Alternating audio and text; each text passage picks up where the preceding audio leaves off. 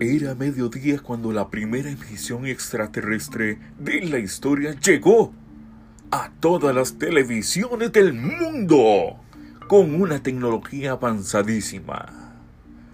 Su mensaje sembró el pánico.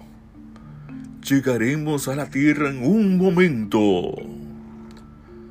Os invadiremos y os convertiremos en nuestros esclavos. El mundo se volvió loco. Todos gritaban y corrían de allá para acá. Se despedían abrazándose o se liaban y tortazos. Es el fin. Ya están aquí. Vamos a morir. Treinta minutos después, los extraterrestres aún no habían llegado y la gente seguía gritando, dando gracias por haber tenido al menos media hora para llamar por teléfono a sus seres queridos y despedirse. Dos horas después, los extraterrestres seguían sin llegar y la gente continuaba histérica. Pero ya empezaba a estar cansada de correr y gritar. A las 10 horas, todo estaba en silencio. Ya solo quedaba esperar aterrados el terrible momento. Un día después, seguía sin saber rastro de los extraterrestres. Los gobernantes del mundo, esperanzados, enviaron un mensaje. Gracias amigos. Qué suerte que os hayáis arrepentido y nos dejéis vivir en paz. Nada de eso respondieron. Seréis nuestros esclavos ahorita mismo. Y el pánico se desató de nuevo pero, después de otro día más, seguían sin, sin llegar. Estáis muy lejos. Volvieron a preguntar los gobernantes. Justo al latido de la tierra, temblad enanos, respondieron. Los días seguían pasando. Los gobernantes empezaron a enviar y recibir mensajes hacían nuevas preguntas tratando de averiguar algo de los invasores y...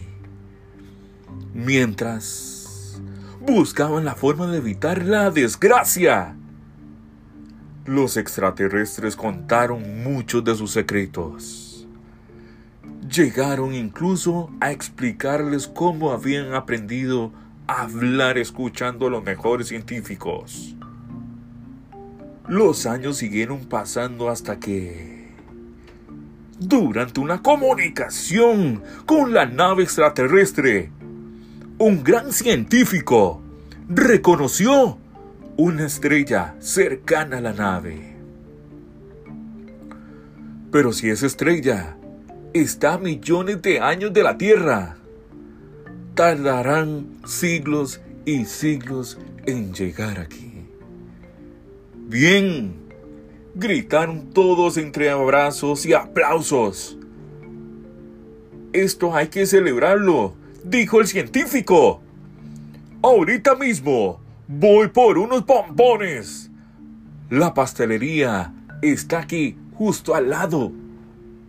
No tardó ni un minuto. Todos le esperaron impacientes. Y rápidamente se pusieron de acuerdo para dedicarle una canción por su gran descubrimiento. Pero no salió inmediatamente del edificio. Porque hablando con unos y otros tardó más de dos horas. En bajar las escaleras, tampoco la pastelería estaba tan cerca como dijo, sino que el viaje de ida y vuelta le llevó otra hora y cómo se entretenía con todo el mundo. Tardó muchísimo más de un minuto. Seis horas después sus compañeros seguían esperándole aburridos. Cuando llegó, olvidaron la canción y la sorpresa. Y solo dijeron,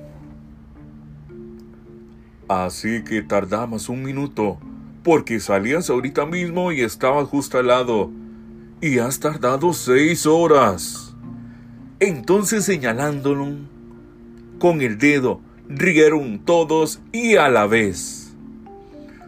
Ya sabemos que estúpido científico enseñó a hablar a estos extraterrestres.